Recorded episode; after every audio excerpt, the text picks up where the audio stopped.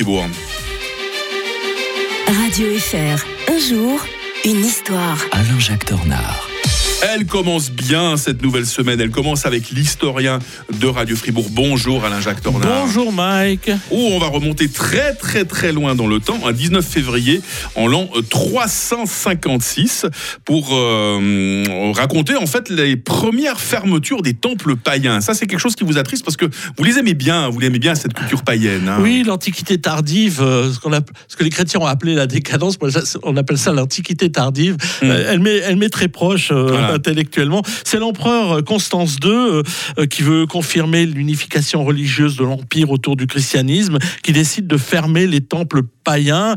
Euh, bon, ils n'ont pas mis longtemps, les chrétiens, pour euh, se montrer très intolérants. Euh, en 1313, euh, il y a l'édit de Constantin qui donne la liberté de culte enfin aux chrétiens, qui avaient été quand même assez persécutés dans, dans les siècles précédents. Vous remarquez qu'on attend très tard, hein, c'est 1313.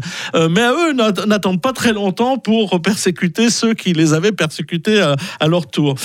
Et en fait, il y aura quand même un retour en arrière peu après, parce que un édit de 361 euh, ben, revient en arrière et rétablit les cultes païens. C'est l'empereur Julien, le empereur philosophe, euh, le- ce, ce- ce magnifique empereur, le dernier grand empereur de l'Antiquité, un immense penseur euh, de, de cette époque-là. Alors il est, il est très perfide d'un autre côté, parce qu'il fait un édit de tolérance, c'est-à-dire qu'il c'est le seul moment de l'histoire où tous les chrétiens ont pu professer la- leur manière de penser le christianisme. Mmh. Mais il y avait une arrière-pensée chez lui. C'était pas très gentil.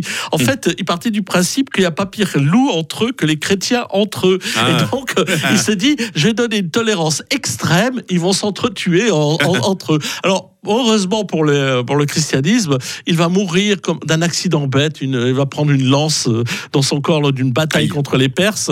Euh, et puis il va donc euh, mourir quatre ans après être arrivé au, au pouvoir. Il n'empêche qu'il a marqué les esprits. Il est resté un penseur très très important. Et puis en, en fait, alors après les choses s'accélèrent et le 8 novembre 392, c'est l'empereur Théodose qui proclame le christianisme religion officielle de l'empire romain. romain et il interdit tous les autres cultes.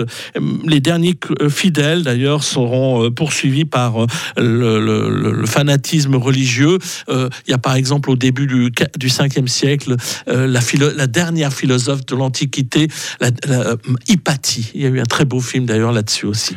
On se retrouve demain avec l'historien de Radio Fribourg pour nous parler de nos villages, nos villages qui ont toute une histoire. Et d'ailleurs, demain, euh, vous donnerez une conférence gratuite. Vous pouvez déjà nous en toucher quelques mots, Alain Jacques. Oui, oui, je parlerai. euh, à- c'est à Huipens, à la salle paroissiale de Huipens. D'accord. C'est dans le cadre de la commission senior, mais c'est ouvert à tous.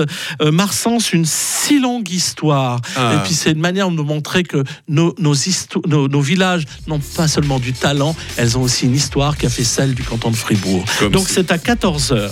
Comme c'est bien dit. On en reparle de toute façon demain avec vous, Alain Jacques Tornard. Passez une belle journée. Bonne journée à tous. Il est 7h20 sur Radio Fribourg. Nous avons, paraît-il, tous nos modèles. Alors, qui sont